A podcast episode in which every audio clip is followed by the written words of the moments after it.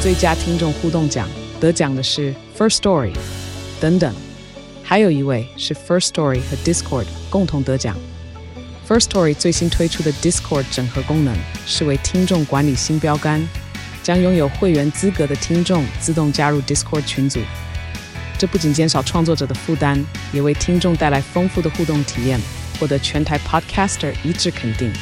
体验这个惊人的功能，立刻点击叙述栏连接，让你与听众互动更上层楼。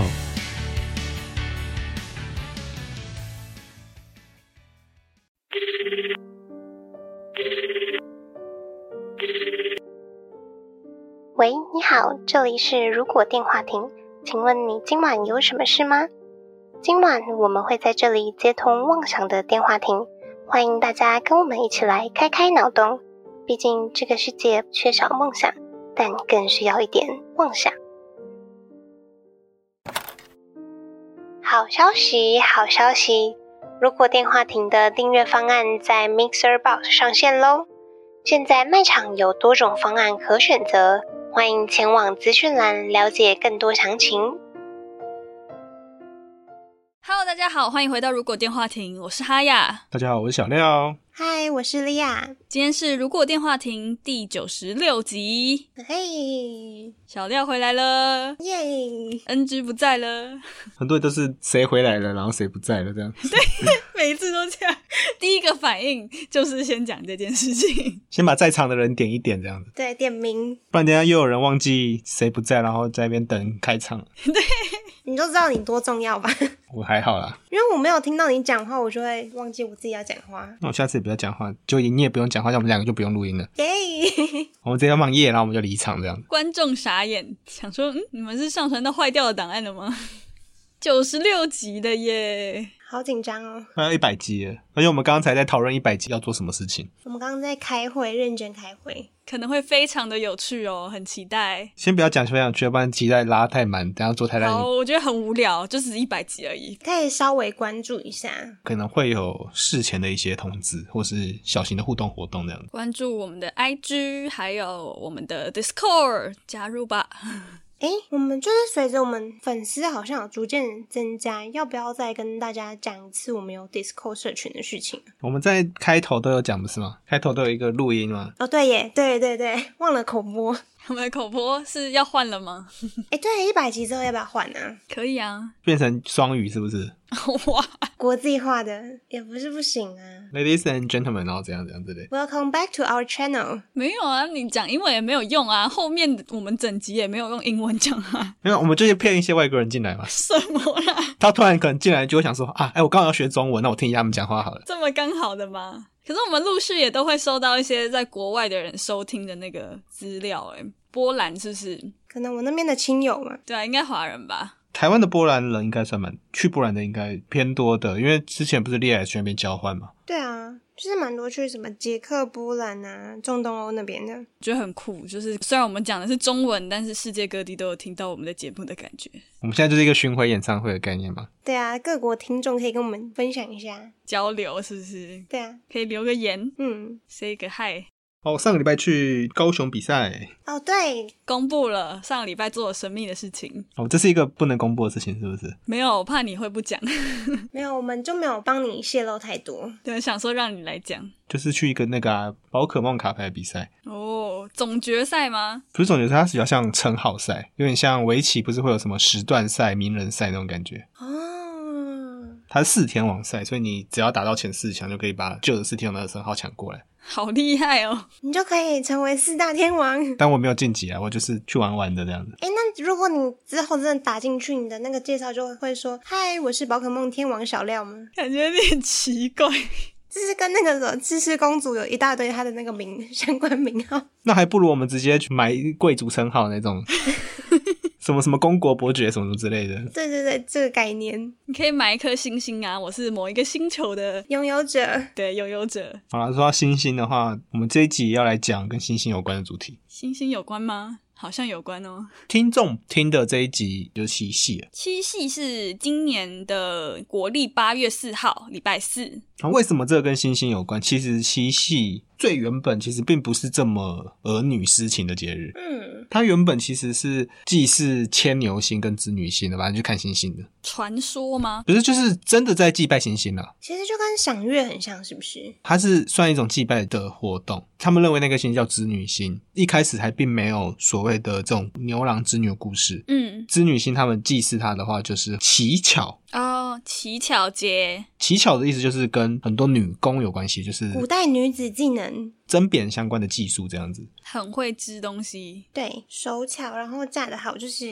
祈求心灵手巧娴熟会得吗？有没有要贤良淑德我不知道哎、但是其实因为以前的女工就是他们的工作内容，嗯，主要还是希望增进他们的技术之类。他们有一个很特别的，算仪式嘛，反正它有一个小小的小活动，叫做七孔针。它会在一个东西上面插七个缝东西的那个针嘛，嗯，你要把七个都穿过去，就代表你会受到保佑这样子。哦，可是只是保佑你的织布会很很厉害这样子吗？应该是说乞巧这件事情，并不是只有七夕会这么做。哦，对，那只是后来慢慢时代的演进，它就慢慢变成就是七夕般越盛大这样子。所以这个七个仙女好像在台湾把它称成一个像神的那种感觉嘛，七娘骂帮忙祈求小朋友身体健康这样子，儿童的保护神。对啊，那可能会拜油饭跟麻油鸡这样子。要七碗呢、因为要七娘骂跟姐妹们这样，对一起吃，但是这个就是比较传统的模式啊，那不同地方会不一样。但是我们刚刚讲应该都是台湾比较常见的。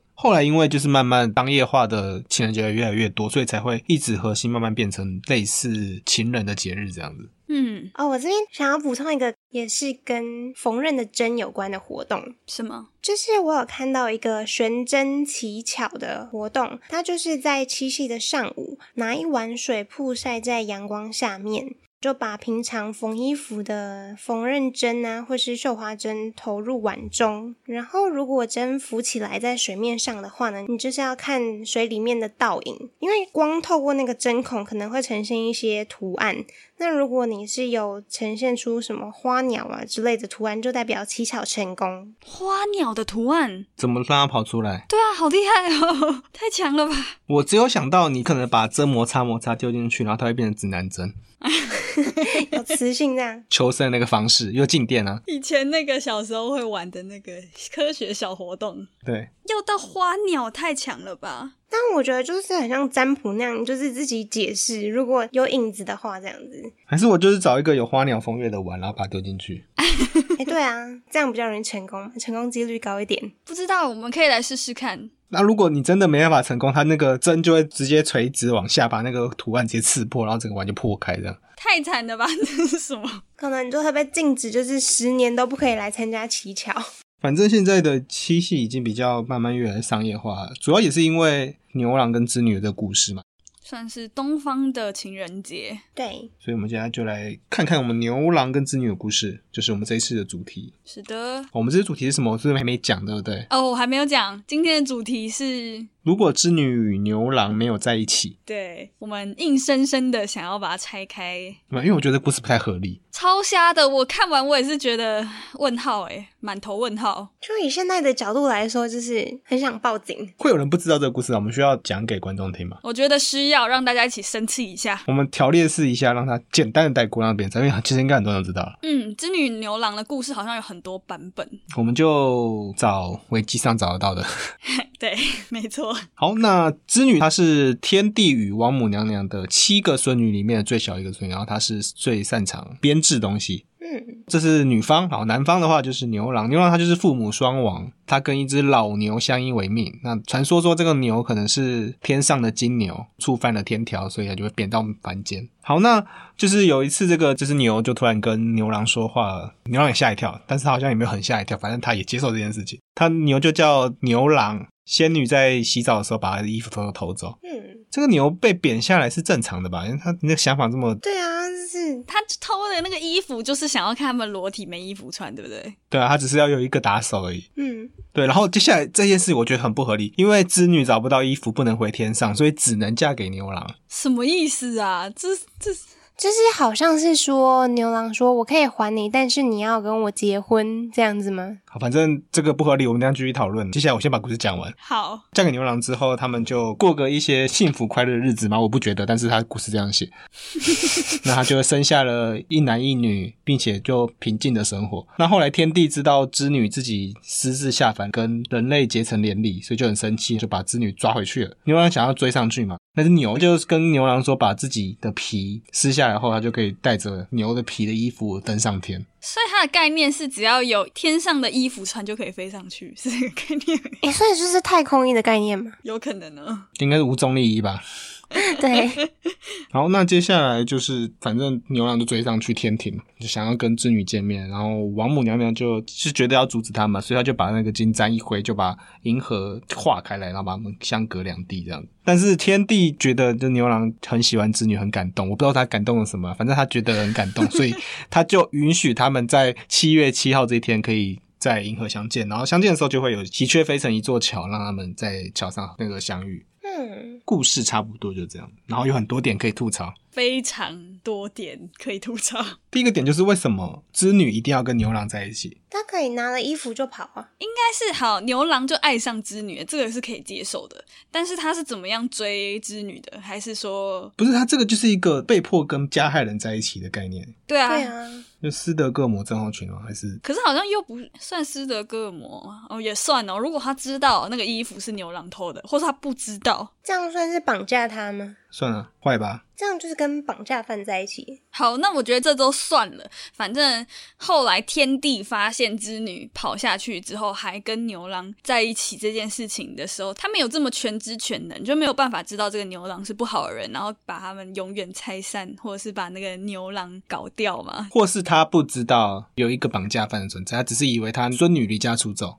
不是，我觉得织女整个中邪嘞，她就爱死这个牛郎了嘛。也是有这种可能啊呢、反正整体很不合理，所以我就觉得牛郎跟织女不该在一起。 我也觉得不该在一起啊。然后那个金牛真的超糟糕的，不是金牛糟糕没关系，但是重点是牛郎听了他的话照做。对啊，所以他们两个都很糟糕啊。我觉得金牛好像是弱鸡变的感觉，对对对，不觉得吗？超像的。对，就要做各种事情啊，然后还会变身。然后还要影响别人，让别人去做坏事，这样。哦，反正他不合理这件事情，我已经不想要再追究了。我们拉出另外一个故事线，对，拉出一个另外的可能性。就是如果织女跟牛郎没有在一起，那就不会有七夕有没有七夕本来就会有七巧节啊？啊、不会有他们两个的故事我们可以只拜织女星，我们不要拜那个牵牛星了。啊、我们拜织女，对啊，我们可以只拜一边啊。那也还不错。那牛郎就掰了吧， 直接把它掰了。他们没有在一起的宇宙下面，就是牛郎偷了衣服，他们不一定偷了七仙女的衣服，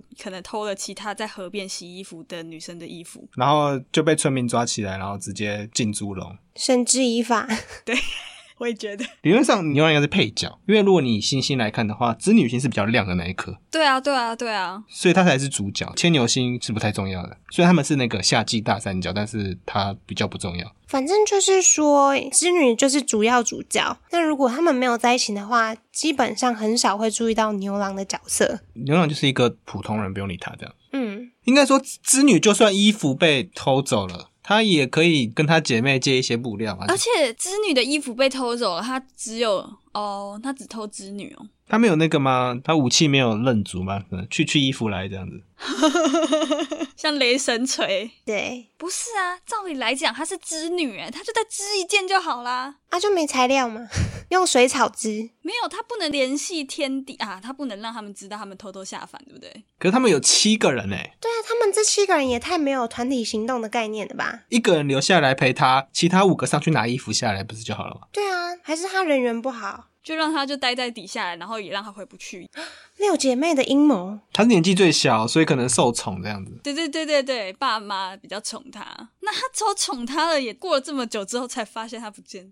哦，不是啊，因为天上的时间跟地下时间不一啊样。哦，有可能哦。哦，对，好像有个说法说，那时候天帝说每天可以见一次，可是天上的每天是一年，所以才会变七月七号见一次。哦，没关系啊，我们就当做姐妹帮她拿好衣服了，那她就飞回去了。或者是织女就想说，好吧，不要回去，不要回去了，我也不屑，我就在这边。然后她没有遇到牛郎，他可能想说那个偷他衣服，他不想理他，就想办法。自己编了一个想办法去找到材料之后，那为了在这个平地上面谋生，人间人间谋生呢、他就开了一间织衣服的店，时尚店，我觉得蛮合理的啊、以他的技能来说，在那时候应该都是可以活下来的。对啊，他还可以可能帮皇帝织衣服、欸，因为他技巧很高超。丝绸啊，或什么之类的，对啊，对啊，对啊，很厉害啊！而且他是神等级的嘛，那说明他掌握很多人类没有具备的纺织能力啊。而且她应该也蛮漂亮的吧？感觉她是个美女。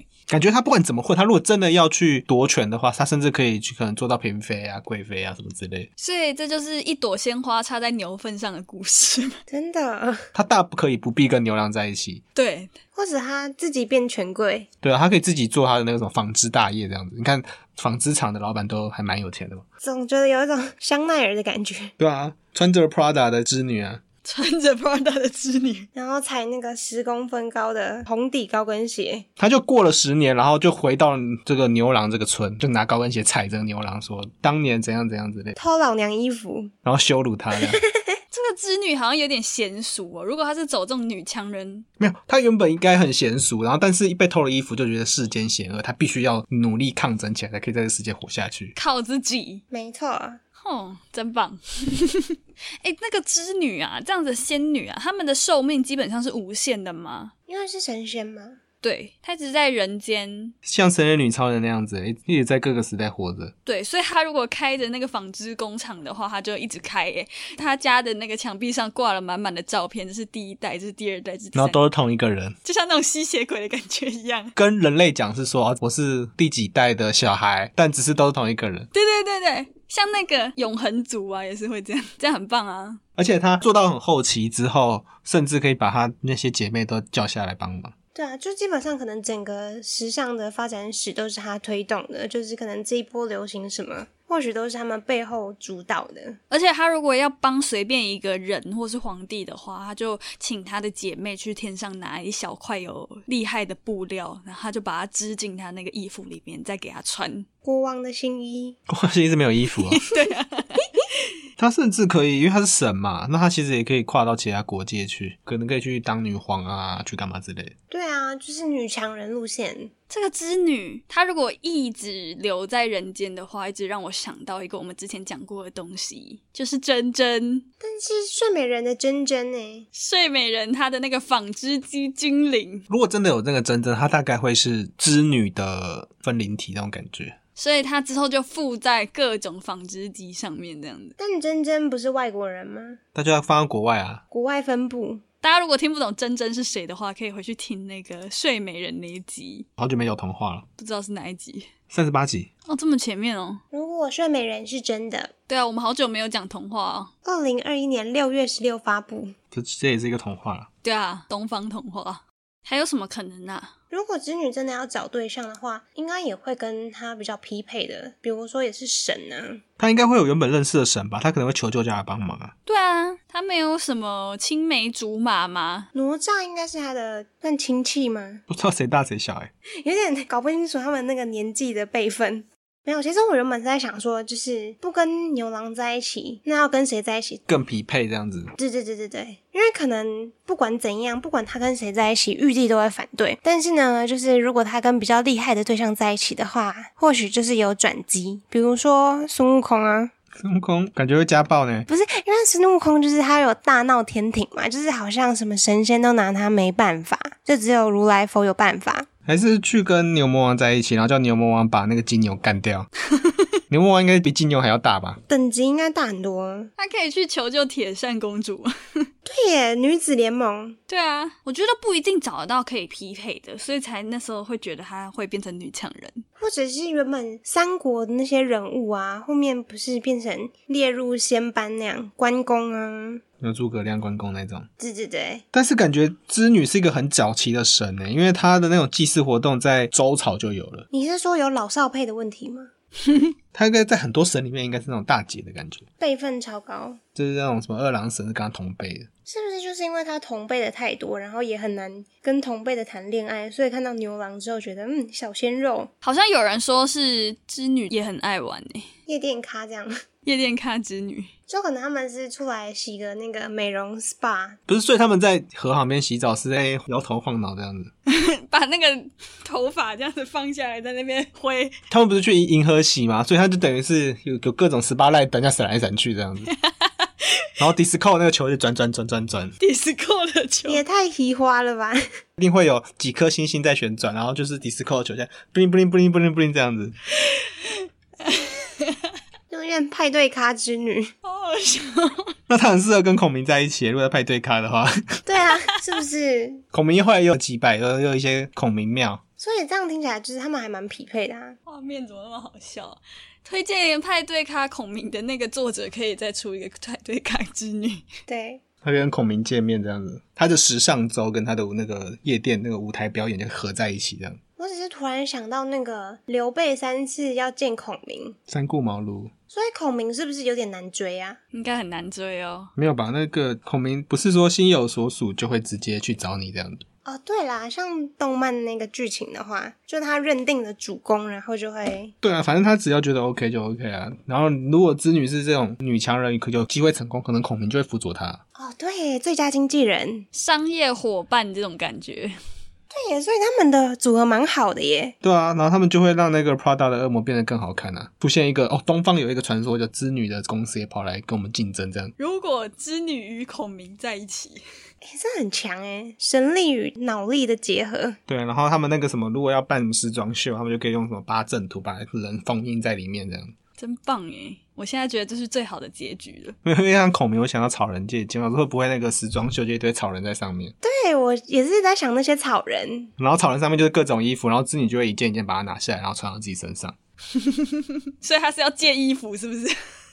开场的时候会有那个什么，就是投影幕那种投影，然后有火箭，然后射在你的草人身上，然后烧起来这样。有点奥运 feel。然后最后织女又就会从上面架着那个什么威亚这样降下来，她自己会飞，所以不用任何威亚，她这个只能从天上飞下来，嗯，然后就随手一挥，就会有那种银河水的动画冲下来，把那个火熄灭，然后就可以从草人上再拿那些衣服穿起来，这样啊，好梦幻哦！就可以直接走秀。哦，好猛哦！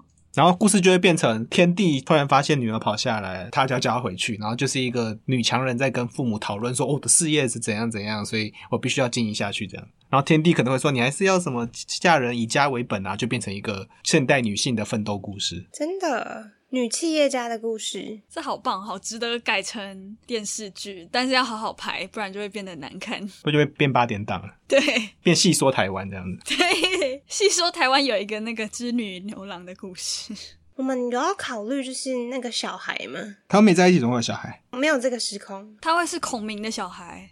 很厉害耶，就感觉颜值高，然后又有神性。这样子牛郎星就不会出现在上面了， 冥王星可能就变一个流星，这样这样画下去，然后就不见了。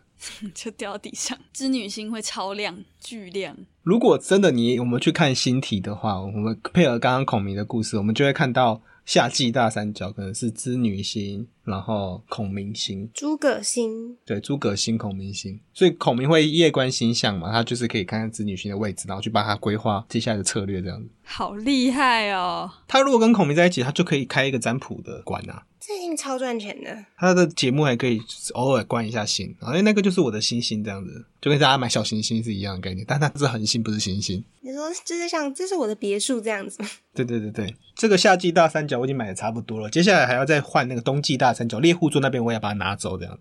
是用买的吗？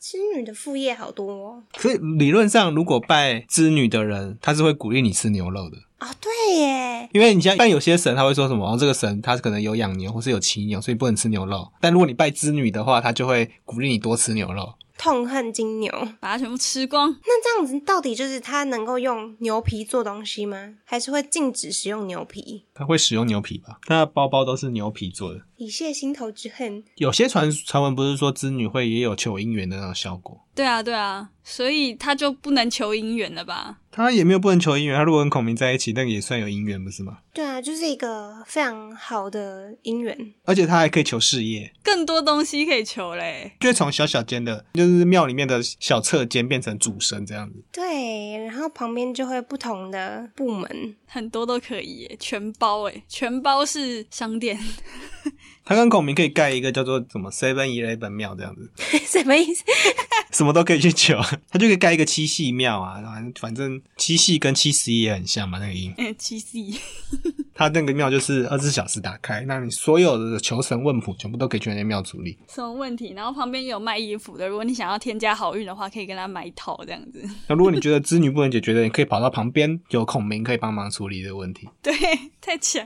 孔明学什么电脑也很快，所以如果你要考试要有什么很现代的东西都可以问他。哎，对，哎，我们之前不是有讨论说那个 podcast 的话要拜什么神吗？好像孔明哎，好像可以耶，因为孔明很会发明东西的感觉，就跟我们还要想很多题目，也需要很多想法这样。好像是哦。好，我们以后改拜他了。去南头拜孔明庙，因为越南附近有个孔明庙，我们是不是该去南投了？要去拜拜孔明庙。我们也怎么从织女聊到孔明庙的啊、嗯、因为我们要帮他找一个配对的对象啊。还蛮适合的、啊。孔明表示：“你有想过我的意愿吗 我是我们会拜他嘛，跟 他讲一下啊。哎，那我们知道去拜孔明的时候要带什么？当然是带麦克风给他拜啊。哦，对耶，我把我麦克风拿去给他过香炉。我们要先让孔明认识什么是麦克风，什么是录音设备，然后他一下就会学会了，然后他就会保佑这些东西。？”我说：“哦，OK 啊，没问题。”这样电脑也要带回去，然后里面附那个录音教学，电脑也要带哦。 附魔的概念吗？带电脑，然后你不要锁密码，你就放在旁边，孔明就会自己查资料，可以这样子的、哦，或手机也可以。太强了吧！那吃的要拜什么？没有，我们要拜三个颜色，包括红、绿灯啊，然后我们再把红色跟黄色给孔明吃掉后，我们再马上现场吃掉，然后再把绿色带回家放在麦克风旁边。哦，有这种仪式哦， 我刚刚想的，我以为是 大家都这么做的仪式。刚刚想的，哎、我们真的会做这件事情 我也觉得我们真的会做这件事情。我们在拍照， 再去画 SUP。哦，接着行程这样排是不是？好，那今天也差不多，就以一个祭拜孔明做结束了。很厉害，希望织女可以有新的对象。他也不一定有对象了，啊他至少活得开心比较重要啊了。 对，活出自我价值。好，今晚的通话差不多要边告一段落了。如果觉得我们节目还不错的话，每周三在 Spotify、Apple Podcasts、Google Podcasts、KKBox、Mr. Box 等各大平台都可以搜寻到我们节目，也可以在 YouTube 首播跟我们一起聊天互动。不要忘记追踪我们的 FB 粉专 Instagram。那么就下周再通话喽，拜拜。拜拜拜拜。这样就没有七夕情人节了，是不是？有啊，那个啊，孔明跟织女的情人节啊，对啊，他们还是会自己生一个出来。啊哦，七十一节。我们不要帮七十一打广告好了。